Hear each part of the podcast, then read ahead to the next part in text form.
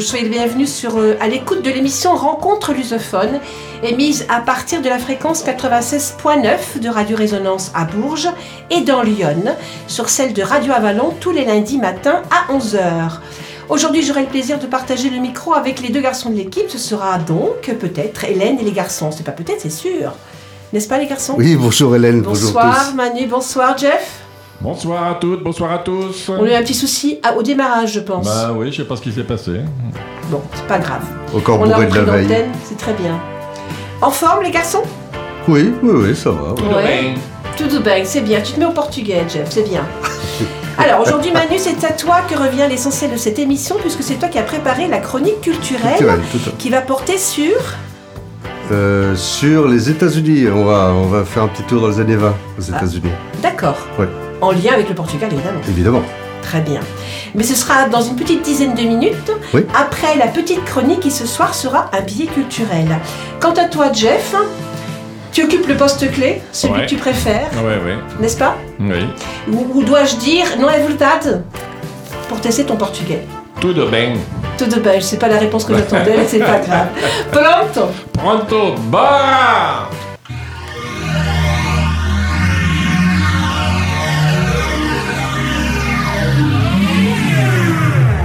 Résonance 96.9.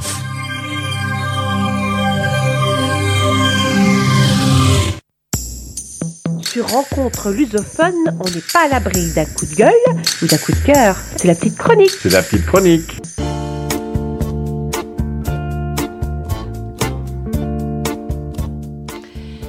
Je voudrais vous parler ce soir d'une maison insolite à Lisbonne. Elle est située rue dos Bacalhoeiros, sur la place de Cebolas, à deux pas de la magnifique place do Comércio. D'ailleurs, si vous avez déjà visité la ville ou si vous la connaissiez déjà d'avance, vous n'avez pas pu louper cette maison atypique. Il s'agit de la Casa dos Bicos, littéralement la maison des pointes. C'est une maison qui porte bien son nom puisque sa façade est recouverte de pierres taillées en forme de pointes de diamant. Elle est aujourd'hui l'un des rares exemples d'architecture de la Renaissance ayant survécu au style manuélin. Sa construction remonte au XVIe siècle et c'est à Brage de Albuquerque, le fils, du vice-roi des Indes portugaises, Afonso d'Albuquerque, que l'on doit sa construction. En 1521, Brage d'Albuquerque faisait partie de l'entourage royal qui avait conduit l'infante Donna Beatrice, la fille du roi Don Manuel, en Italie pour son mariage avec le duc Carl III de Savoie. Lors de ce voyage, Blas d'Albuquerque avait été séduit par l'architecture de la Renaissance italienne et à son retour, il décide de construire dans la capitale portugaise un bâtiment inspiré du Palais des Diamants qu'il avait pu admirer dans la petite ville de Ferrare en Italie. Dès sa construction, le bâtiment se distingue alors par sa façade unique, recouverte de pointes de diamants dans le pur style Renaissance. Et tout naturellement, on lui donne le nom de Casa dos Bicos. Les fenêtres sont elles aussi très atypiques et elles sont inspirées du style gothique manuélin tardif à trois arcs. Elles ont toutes des formes différentes et sont disposées de façon irrégulière sur la façade de la maison. Celle-ci comporte en tout et pour tout six portes de dimensions différentes dont se distinguent deux magnifiques portails manuélins. Ce qui à l'époque devait donner à cette structure une forme tout à fait originale. Je dis bien devait, parce qu'en 1755, souvenez-vous, il y a eu à Lisbonne un tremblement de terre cataclysmique. Et avec ce séisme et l'incendie qui s'en est suivi, la structure de la Casa dos a subi de gros dommages. Et sa façade principale ainsi que les deux étages supérieurs se sont littéralement effondrés. Quelques années se sont écoulées et en 1722, on décide de reconstruire le bâtiment, mais en modifiant sa structure principale et sans reconstruire les deux étages perdus pendant le tremblement de terre.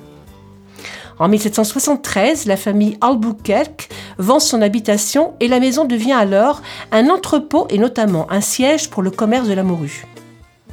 Quelques siècles s'écoulent et en 1960, donc très près de nous, la ville de Lisbonne se dit que c'est dommage de laisser le bâtiment à l'abandon. Elle achète donc cette fameuse Casa dos Bicos et engage des architectes chargés de la transformer en musée. Mais on ne sait pas pourquoi, à l'époque, les travaux sont reportés et ce n'est qu'en 1983 que la Casa dos Bicos, à l'initiative du commissaire de la 17e exposition européenne des arts, des sciences et de la culture, qu'elle est enfin reconstruite selon sa structure originelle et qu'elle récupère les deux étages supérieurs qu'elle avait perdus pendant le tremblement de terre. Une fois les travaux terminés, on utilise la bâtisse pour des expositions.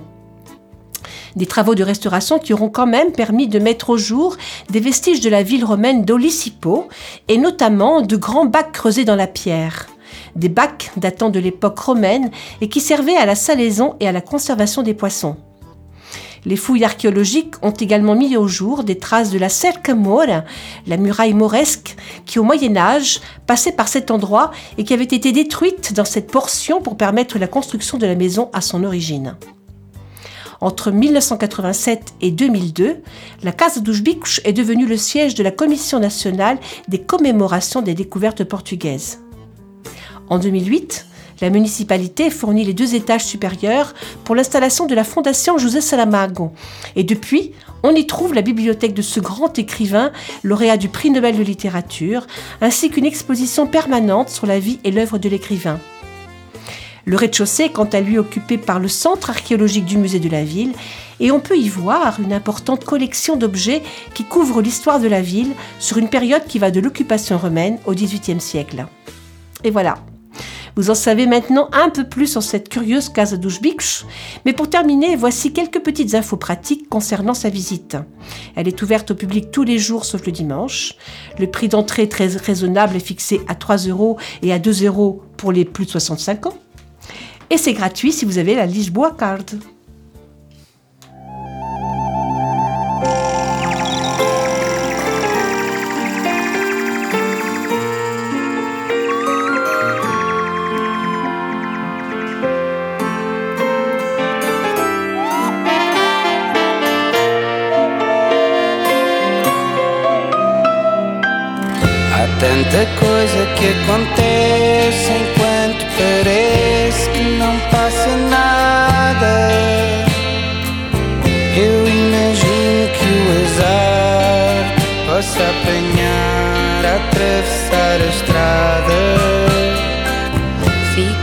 Aqui com o Emiliette Que ao longo desta tarde vou estar ocupada.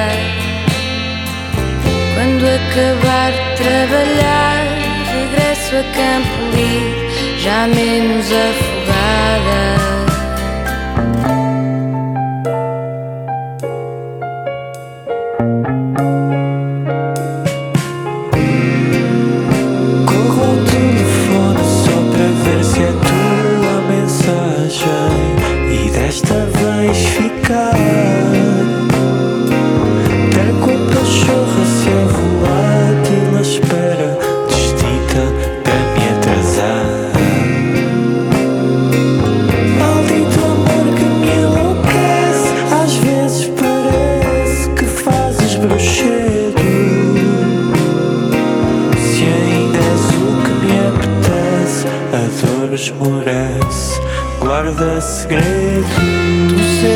às três da tarde, passados uns minutos, fiz-te uma chamada. Fértil imaginação que até por furacão devia ser levada. Não tem problema,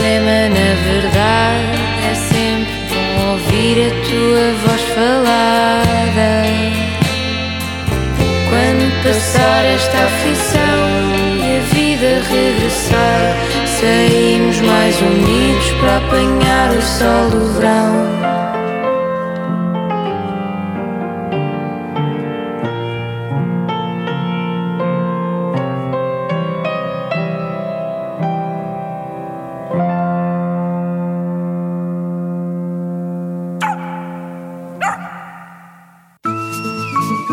C'est l'heure de la chronique culturelle. de rencontres lusophones. Au début du XXe siècle, une vague d'immigration sans précédent s'abat sur les États-Unis. Des millions de gens venus de tous les pays d'Europe affluent vers le Nouveau Monde, avec l'espoir d'une meilleure vie. En quête du rêve américain, ils aspirent à une renaissance, mais beaucoup ont une énorme désillusion quand ils débarquent. La grande majorité des Européens qui émigrent aux États-Unis sont issus de milieux défavorisés. Chômeurs, prostituées, pauvres, quelquefois des malandrins s'embarquent également pour fuir la justice de leur pays. Des voleurs, des escrocs, et quelquefois des meurtriers qui réussissent à se soustraire de la justice de leur pays respectifs. La plupart sont italiens, irlandais, écossais, anglais, français. Et bien sûr, les Portugais ne sont pas en reste pour tenter la traversée de l'Atlantique.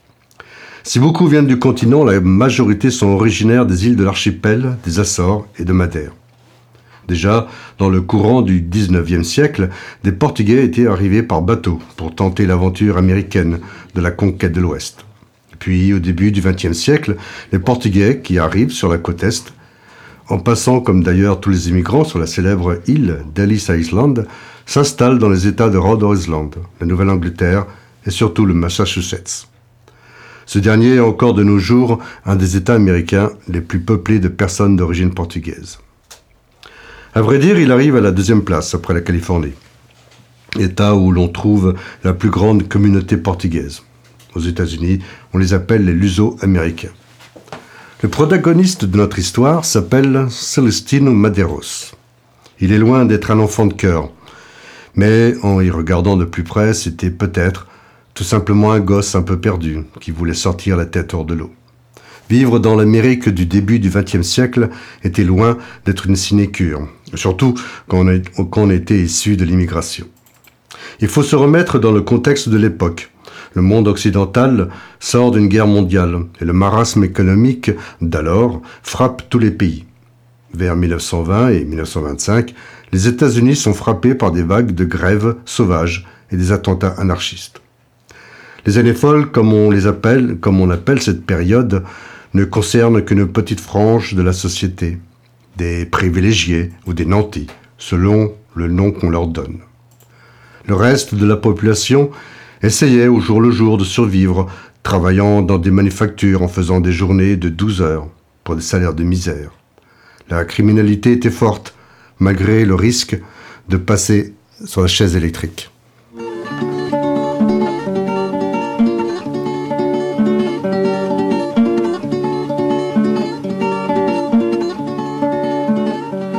Vieram cedo, mortos de cansaço. Adeus, amigos, não voltamos cá. E o mar é tão grande e o mundo é tão largo. Maria bonita, onde vamos morar?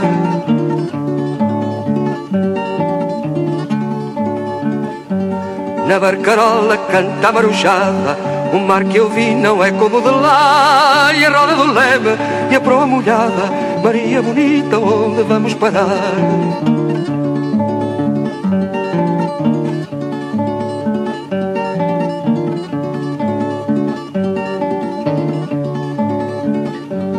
Nem uma nuvem sobre a maré cheia. O sete estrelo sabe bem onde ir. E a velha teimava, e a velha dizia: Maria bonita, onde vamos cair?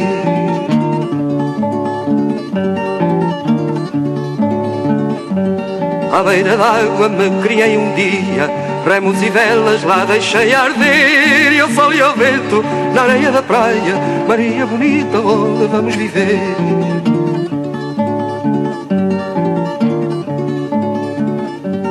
Ganho a camisa, tenho uma fortuna.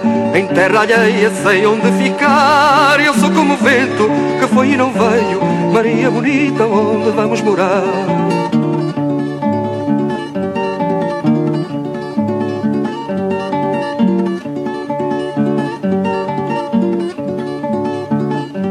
Sino de bronze lá da minha aldeia. Toca por mim que estou para abalar E a fala da velha, da velha matreia vamos?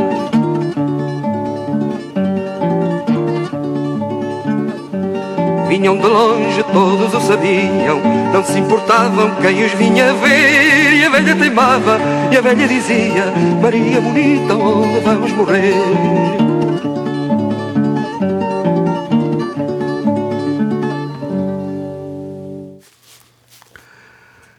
Notre ami Célestine voit le jour le 9 mars 1902 à Villafranca, dans l'île de San Miguel, dans l'archipel des Açores. Lui et ses parents débarque un beau jour de 1904 à New Bedford, dans le Massachusetts, après une traversée nord-atlantique à fond de bateau en troisième classe, comme bon nombre d'autres immigrants, la grande majorité d'origine italienne ou irlandaise. Il fréquente l'école de New Bedford jusqu'à l'âge de 15 ans. En raison d'une mauvaise vue, due sûrement à ses crises d'épilepsie, il ne réussit pas à l'école et les professeurs se désintéressent de ce petit immigrant venu d'on ne sait où. À l'âge de 14 ans, Celestine possède déjà un casier judiciaire assez conséquent. 12 arrestations pour différents délits suivis de 12 condamnations. Précoce le mot.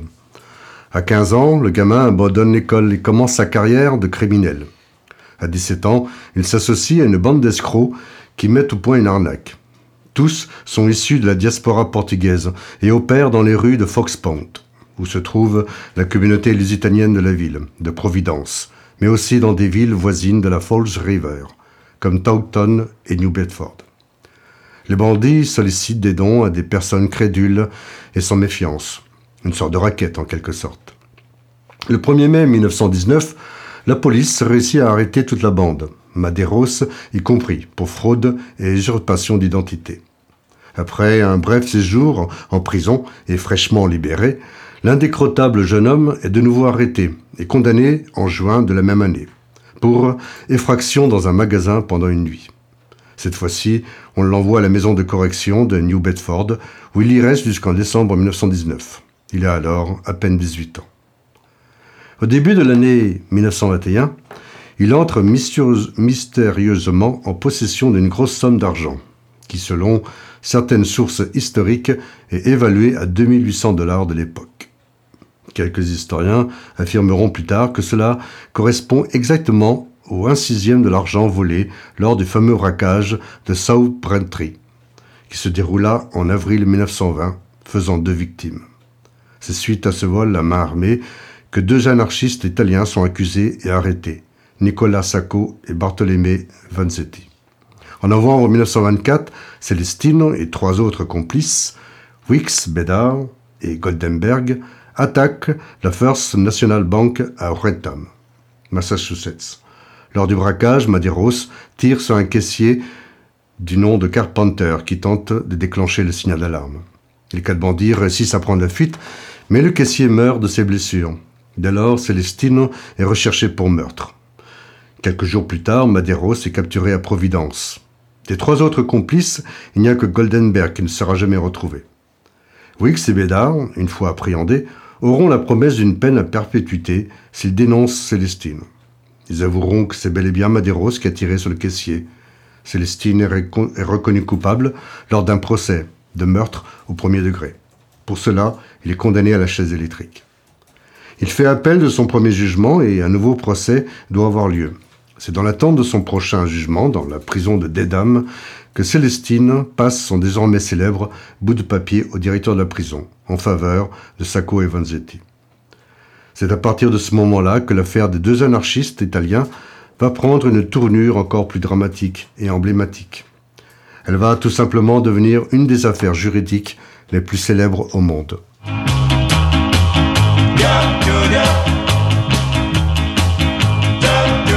Estava com um broto no portão. Quando um grito ouvi pega ladrão.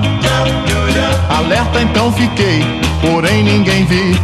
E o tal larápio esperei passar por ali. Meu bem apavorado em casa entrou. E nem na despedida me beijou. Ouviu-se então na rua, tremendo alarido. Pois logo alguém pegou o tal bandido. Que foi que ele roubou?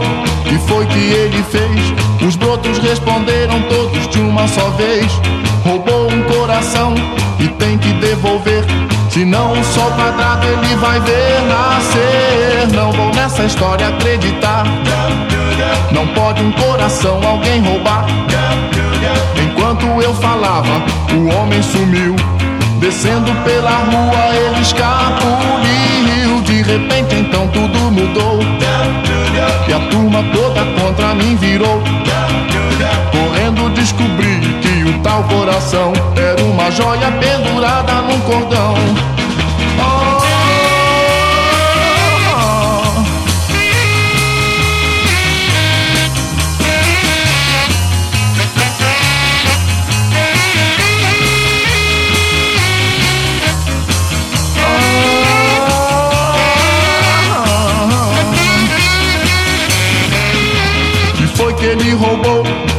que ele fez? Os brotos responderam todos de uma só vez.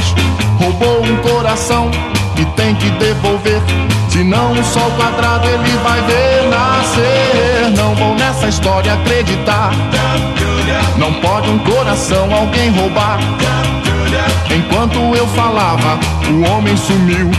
Descendo pela rua, ele escapuliu. De repente, então tudo mudou. E a turma toda contra mim virou. Correndo descobri que o tal coração era uma joia pendurada num cordão. Ah, era uma joia pendurada num cordão. Ah, era uma joia pendurada num cordão. Era uma joia pendurada num cordão. Mais revenons donc un peu en arrière. Le 15 avril 1920, à South Braintree, c'est jour de paye pour les 500 employés de l'usine de chaussures Slater Morrill. Le payeur, un, le, oui, le payeur, un certain Parmenter et son garde du corps, Berardelli, sont attaqués sur le chemin qui les mène à l'usine.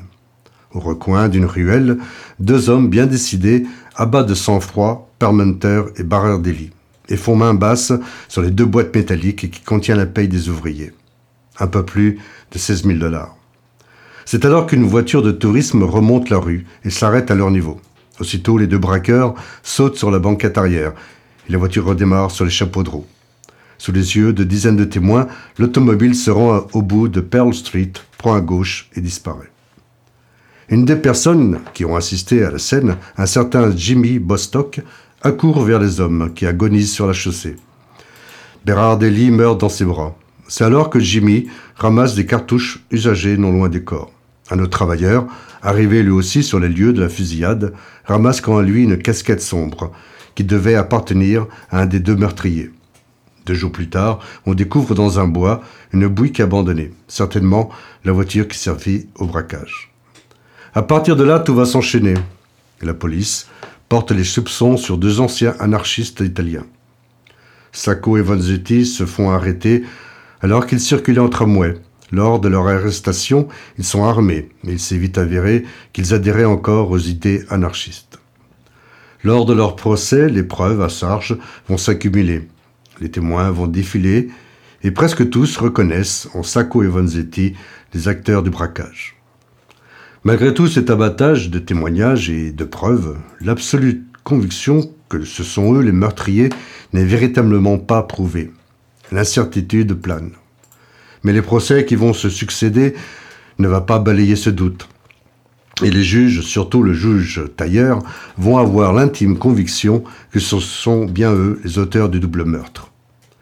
Des manifestations dans le monde entier pour la réhabilitation des deux prévenus ne va rien y faire. Le messe est dite. Sacco et Vanzetti sont condamnés à mort. En novembre 1925, Célestine Madeiros fait alors sa célèbre confession.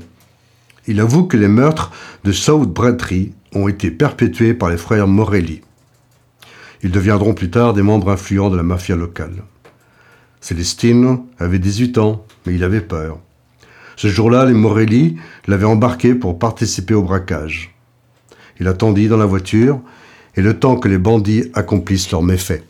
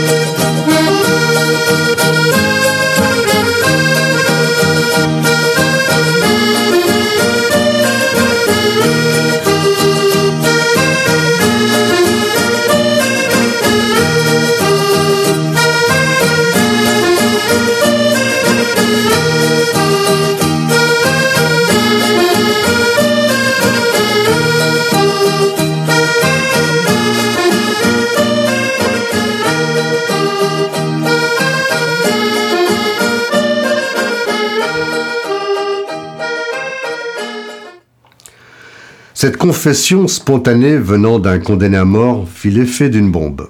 La nouvelle se répandit rapidement à travers le monde et les grèves et manifestations pour Sacco et Vanzetti, parfois sanglantes, reprirent de plus belle.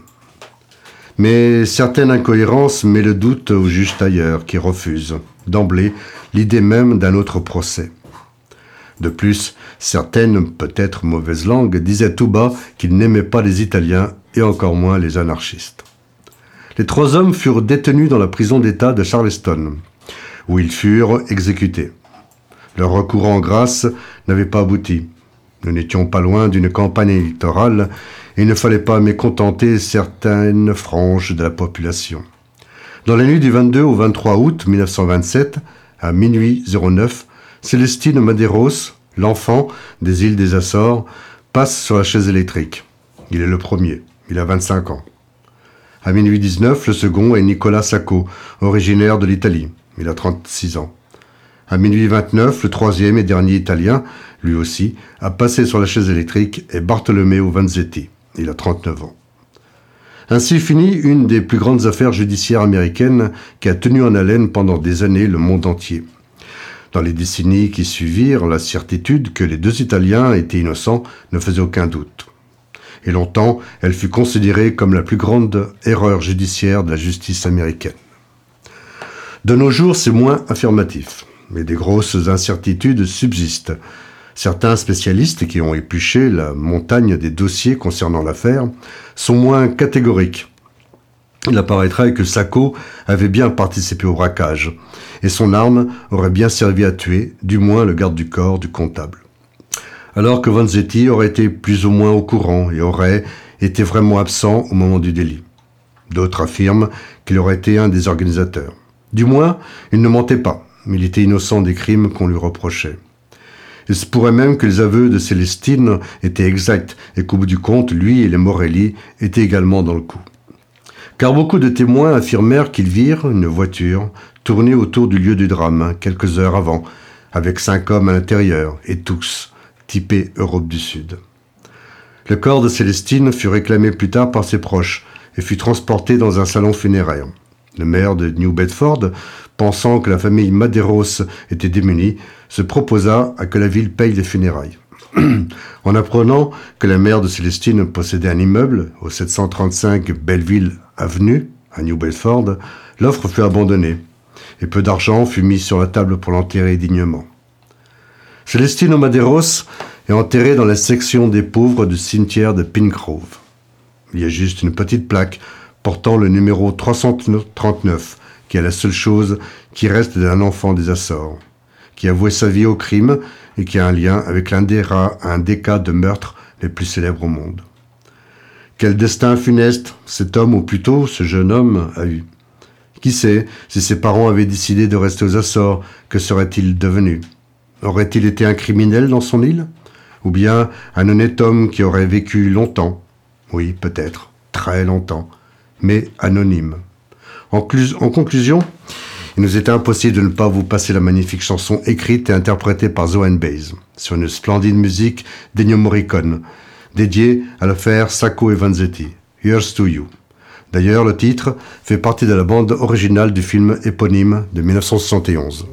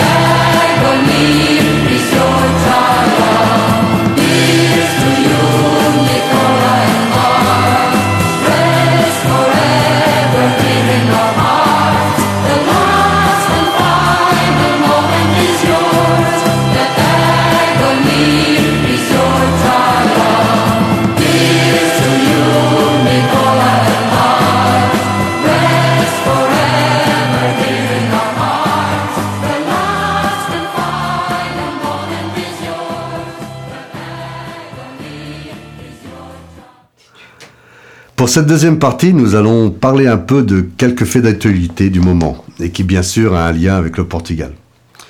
Jusqu'à il n'y a pas si longtemps, nous tous, et même la communauté scientifique, étions persuadés que la momification datait de l'époque des Égyptiens. Quand on parle momie, on pense d'emblée aux momies égyptiennes, de Toutankhamon, des films d'horreur et fantastiques, par exemple La momie ou Le retour de la momie, etc. Mais aussi, on pense irrémédiablement malédiction et tout le folklore et le surnaturel qui va avec. On pense aussi aux momies aztèques ou incas, entre autres pour ma part à Raskar Kapak, la momie dans le temple du soleil, la bande dessinée de Hergé avec son héros Tintin. Mais personne, du moins jusqu'à aujourd'hui, n'aurait pensé à l'Europe, et encore moins le Portugal. Et pourtant, ces dernières semaines, on a découvert qu'il y a 8000 ans, plus de 3000 ans avant les Égyptiens, on momifiait les défunts dans la région qui correspond à l'Alentège d'aujourd'hui.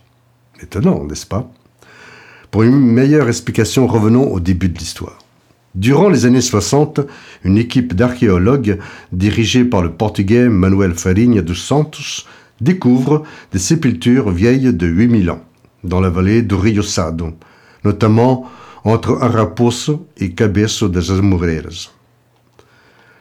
Le spécialiste avait photographié les corps trouvés dans les tombes, mais un certain nombre de négatifs n'avaient pas été tirés. Ils n'ont été développés que ces dernières, semaines. Il s'avérait, après une analyse minutieuse, que l'un des corps se trouvant dans les sépultures avait été momifié.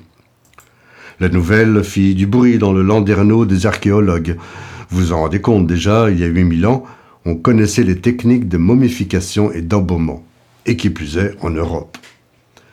De plus, les spécialistes estimèrent que la technique de momification devait être appliquée à d'autres corps dans la zone où se situaient les sépultures. Cela permettait de transporter les corps plus facilement. Les scientifiques qui examinèrent les photographies furent convaincus de la momification du corps en constatant que les os n'étaient pas dans une configuration habituelle.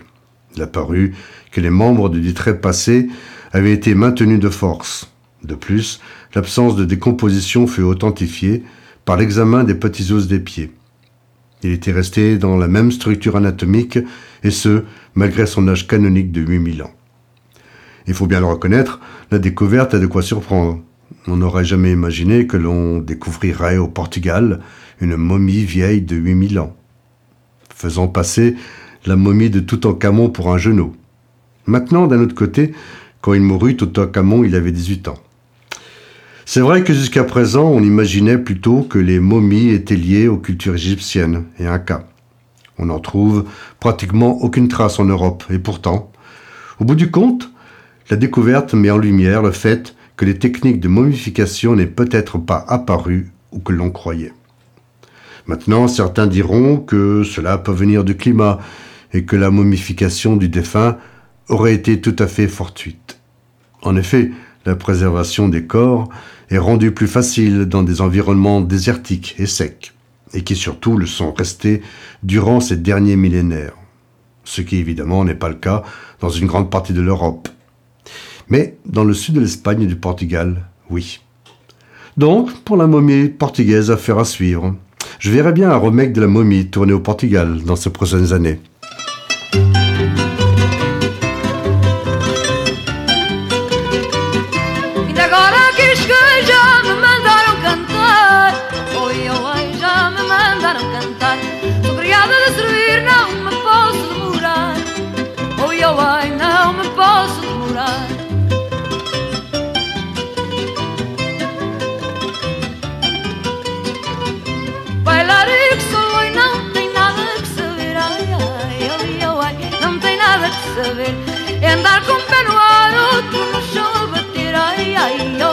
Ai, ai, ai outro no chão a bater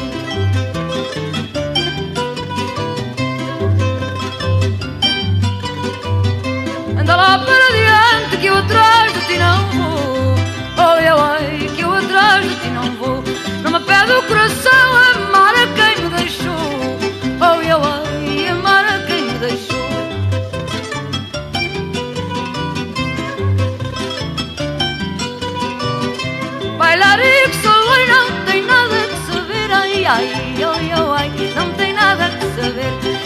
com o pé no ar, outro no chão a bater. Ai, ai, ai, ai, ai, outro no chão a bater.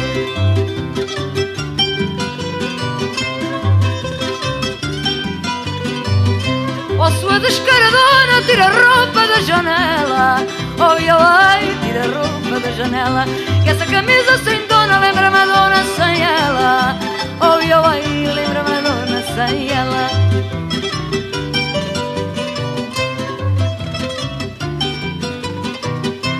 Bailar e que solo não tem nada que saber. Oi, oi, não tem nada que saber. É andar com pé no ar, outro no chão a bater. Ai, ai, oi, oi, outro no chão a bater. Oi, oi, outro no chão a bater. Oi, oi, outro no chão a bater. Oi, oi, outro no chão a bater. Notre planète est un être vivant, du moins c'est ce que croyaient d'anciennes peuplades. Elles lui donnèrent un nom, Gaïa. Je ne sais pas si c'est vrai ou pas, cela fait partie de la croyance, ou tout simplement de la foi. Il n'empêche que notre vieille Terre est loin d'être un astre mort et sans activité. Elle bouge, et bien souvent, dans certaines parties du globe, les habitants s'en aperçoivent.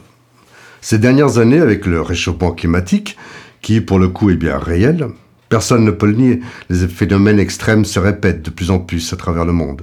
Inondations, canicules, ouragans, sécheresses, vagues de froid au mois d'avril. On constate aussi dans, certains endroits du monde des pénuries d'eau, notamment en Afrique, en Asie, et ce qui est le plus grave pour nous Européens dans l'Europe du Sud. Mais il y a d'autres catastrophes naturelles, et qui tout le long de l'histoire de la Terre n'a jamais eu besoin de l'activité humaine pour se manifester. Pour faire simple, notre bonne vieille Terre n'a pas un plancher stable, mais elle est plutôt constituée d'une myriade de plaques qui naviguent sur un manteau magmatique mou. Des forces de convection au plus profond de la Terre font bouger ces fameuses plaques où nous vivons.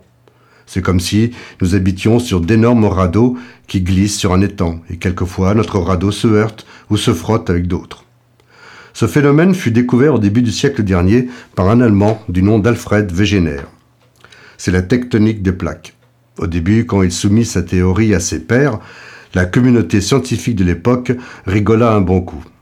De nos jours, plus personne ne met en doute la théorie. Mais pourquoi je vous parle de ça et quel rapport avec le Portugal? Un peu de patience, j'y arrive. Bien sûr, aux limites des plaques, l'épaisseur de l'écorce terrestre est faible, et qui plus est fragile. Avec les frottements et les chocs, ce sont des régions à haut risque de tremblements de terre et d'éruptions volcaniques. Les trois zones les plus dangereuses sont la ceinture de feu du Pacifique au large du Japon. D'ailleurs, le tsunami de Fukushima en 2011 fut la conséquence d'un tremblement de terre qui se produisit dans cette région. Il y a aussi la ceinture, alpine, non loin de chez nous, et enfin la dorsale médio-atlantique, dont l'activité a créé des chapelets d'îles, telles que l'Islande, l'île de l'Ascension, Sainte-Hélène, l'île Tristan d'Acunha, et bien sûr, celle qui nous intéresse aujourd'hui, l'archipel des Açores. Les Açores qui, selon les écrits de Platon, seraient ce qu'il reste de l'Atlantide. Il y en a d'autres, des régions à risque, cela va de soi, comme certainement la plus connue, la faille de San Andreas. Elle est, on va dire, un peu moins dangereuse que les trois que j'ai cités. La différence, c'est qu'elle coupe en deux la Californie. C'est juste l'État le plus peuplé des États-Unis. Je vous parle des Açores aujourd'hui car ces dernières semaines, l'île de San George est secouée depuis la mi-mars par une série de petits tremblements de terre. On en énumère déjà un peu plus de 2000, dont au moins 3 à 400 perceptibles par les habitants. Le plus fort qui fut enregistré avait une magnitude de 3,3 sur l'échelle de Richter. Pas de quoi fouetter un chat, me direz-vous. L'IPMA, l'Institut météorologique portugais, annonce que cette activité sismique peut être liée à une montée de magma. Ce qui voudrait dire qu'une éruption, volcanique devrait se dérouler dans ces prochains jours, ou semaines, ou bien mois, ou l'année prochaine. Bref, ils n'en savent rien. Une chose est certaine, ça ne ça devrait pas tarder à péter. L'heure que j'écris ces quelques lignes, pour l'instant, heureusement, rien de tel n'est arrivé. Mais la crainte d'un séisme d'ampleur par les autochtones a incité Luis Silveira, le maire de la, municipalité de Velas, une ville de 8000 habitants, de rassurer la population de Saint-Georges en parlant sur la chaîne RTP. Il n'y a pas de raison de s'alarmer, disait-il, du moins pour l'instant. L'île et ses 8000 habitants est en proie aux incertitudes. Le gouvernement portugais, d'ailleurs, peut-être par précaution, conseille fortement aux touristes d'éviter l'île de Saint-Georges.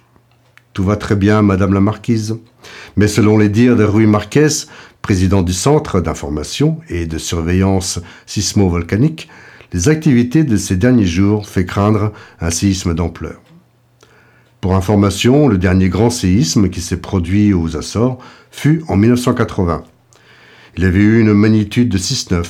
Il fit 61 morts et 300 blessés et détruisit des millions de maisons. De maisons. Donc, affaire à suivre.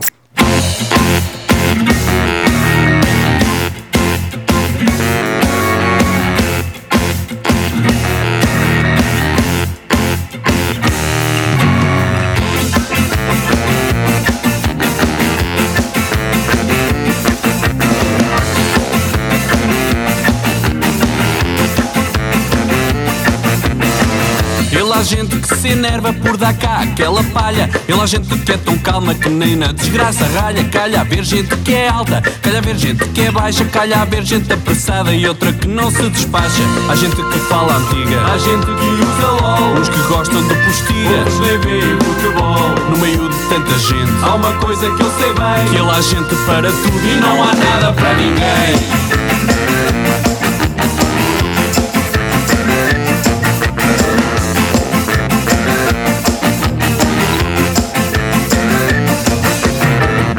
Há gente que não se importa de ter as noites perdidas. E há outros que é certinho dormir 10 horas seguidas. Ele há gente que se atrasa e outra que abre sempre a loja. Há malta das francesinhas e outra que só come soja. Há fãs de Sérgio Godinho Há gente que curte o Dor Uns decoram o padrinho Outros veem Star Wars. No meio de tanta gente Há uma coisa que eu sei bem. Que ele há gente para tudo E não há nada para ninguém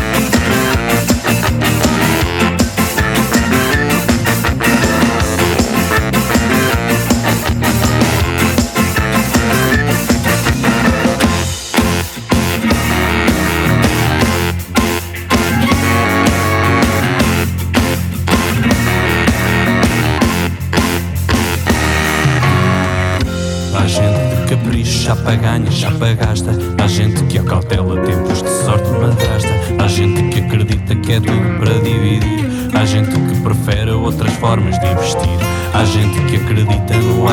criação. Há gente que procura ainda outra explicação. Há gente que olha ao céu sempre à espera que o sol espreite. Há gente tão diferente quanto a água é do azeite. Há gente de maratona, seja a estrada boa ou má. Outros preferem poltrona e não saem do sofá. No meio de tanta gente, há uma coisa que eu sei bem: que ele há gente para tudo e não há nada para ninguém.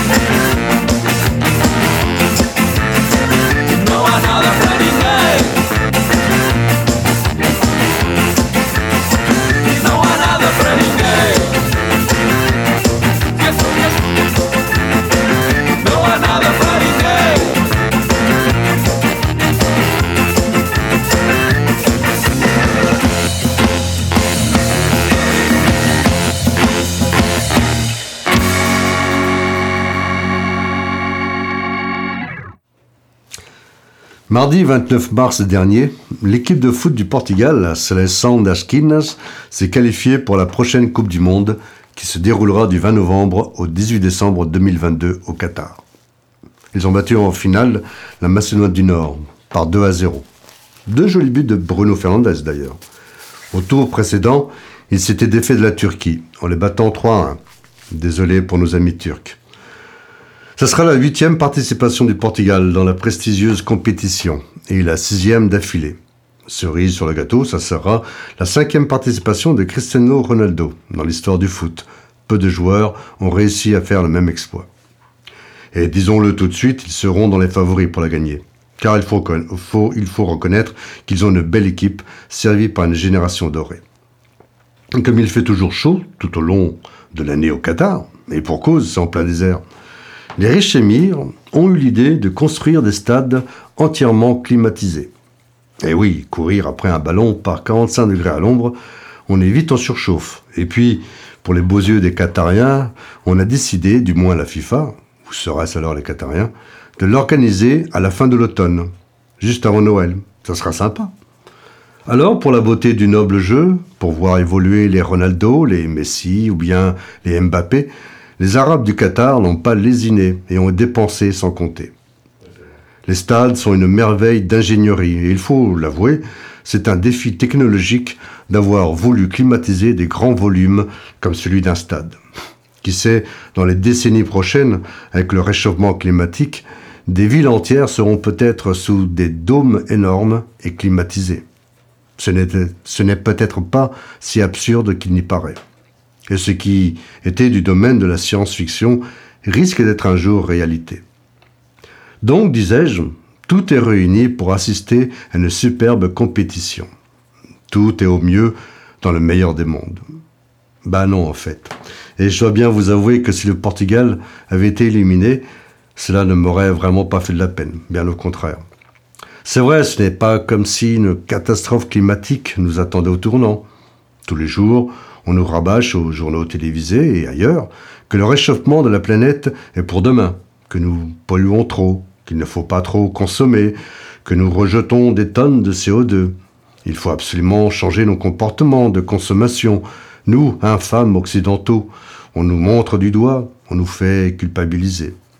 Sans compter les milliers de pauvres gars qui sont morts pour avoir participé à construire ces merveilles d'ingénierie que sont les stades de foot érigés au Qatar. J'imagine bien les énormes souffleries qu'il y aura tout autour des stades et les climatiseurs qui seront installés, les énormes réservoirs de gaz réfrigérant qu'il faudra utiliser, en espérant qu'il n'y aura pas trop de fuite et que les installations tiendront le coup dans des températures qui avoisineront les 40 degrés à l'ombre. Et bien sûr, on ne parle pas de la consommation électrique, je vous laisse imaginer. Bref, tout ça pour dire que si notre sélection n'aurait pas participé à cette mascarade sportive que l'on a osé donner comme nom Coupe du Monde de foot, cela ne m'aurait pas attristé. Mais bon, cela n'est que mon, cela n'est que mon humble avis. Pour clore l'émission d'aujourd'hui et finir en beauté notre petite virée dans le pays de l'oncle Sam, nous allons terminer sur une chanson d'une chanteuse américaine issue de la diaspora portugaise, qui à la fin des années 60 a sorti un tube planétaire. En France, c'est Jodassin qui en fit une magnifique adaptation, et elle n'a rien à à l'original. Il l'appela sa chanson Marie-Jeanne. Alors voici Bobby Gentry et son superbe Ode to Billy Joe.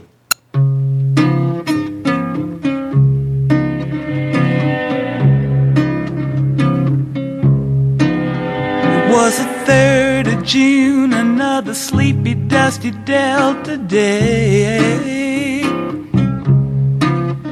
I was out chopping cotton and my brother was baling hay. And at dinner time we stopped and walked back to the house to eat. Mama hollered at the back door, y'all remember to wipe your feet.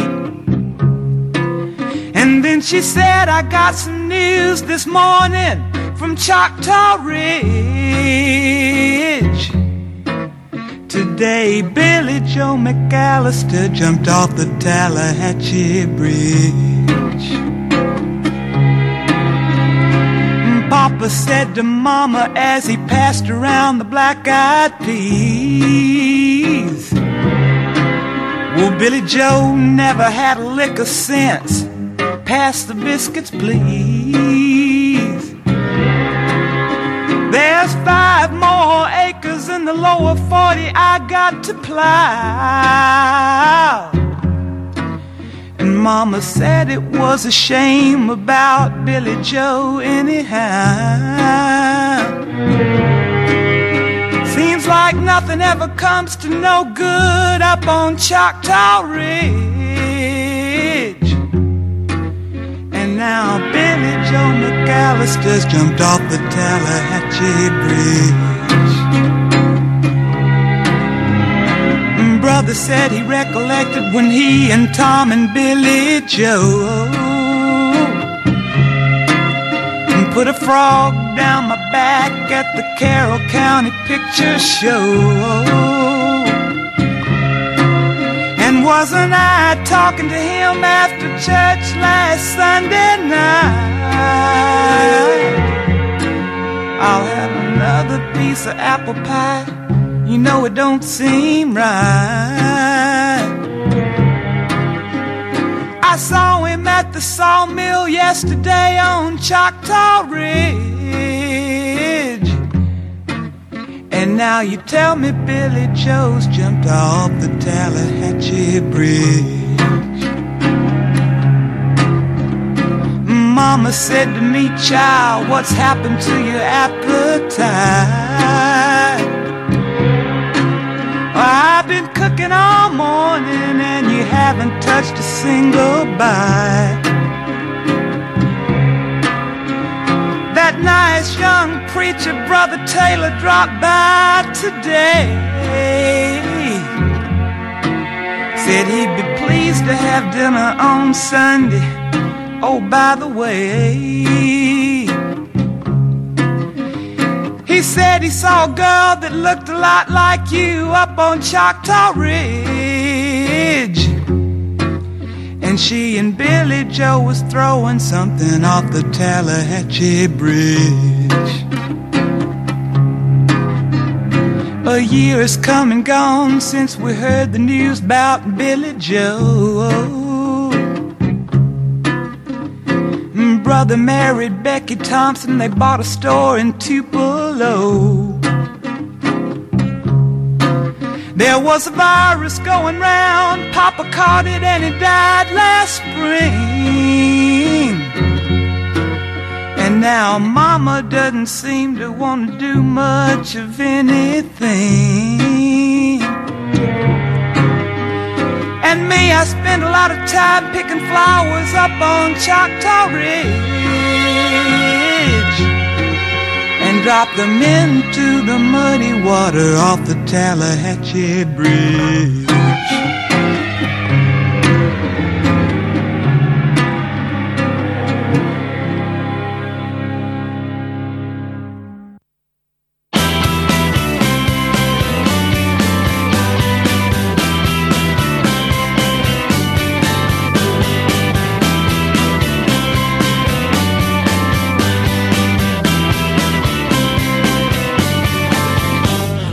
Eu disse-lhe ao ouvido Esse teu amigo mais parece teu amor Nem todo caixeiro é para dar contigo. Larga lá o osso, só fidalgo ruidor Haja algum bom senso, dona ligeirinha. Olha que o comércio afugenta muita gente Antes da chegada, não só que lhe digo Escolha o bom caminho que é para o rosto andar contente.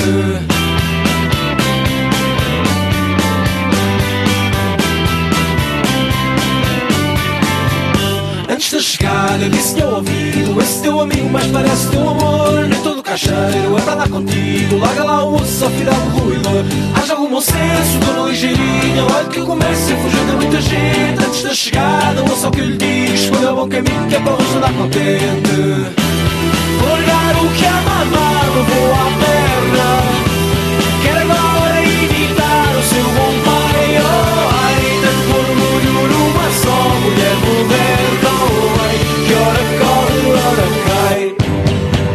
Antes da chegada. Disse-lhe ao ouvido Esse teu amigo mais parece teu amor. Nem todo caixeiro é para andar contigo. Larga lá o osso, só fidalgo ruidor. Haja algum bom senso, dona ligeirinha. Olha que o comércio é fugir de muita gente. Antes da chegada, ouça o que lhe digo Escolha o bom caminho que é para rosto andar contente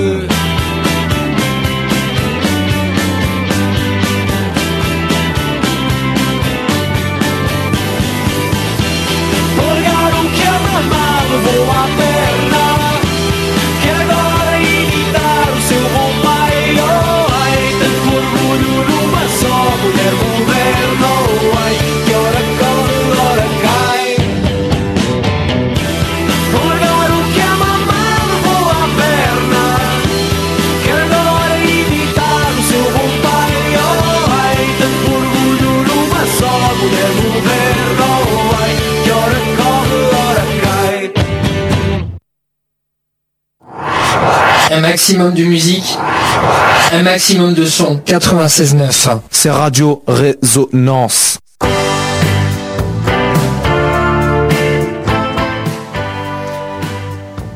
Et voilà, très chers auditeurs, notre émission se termine.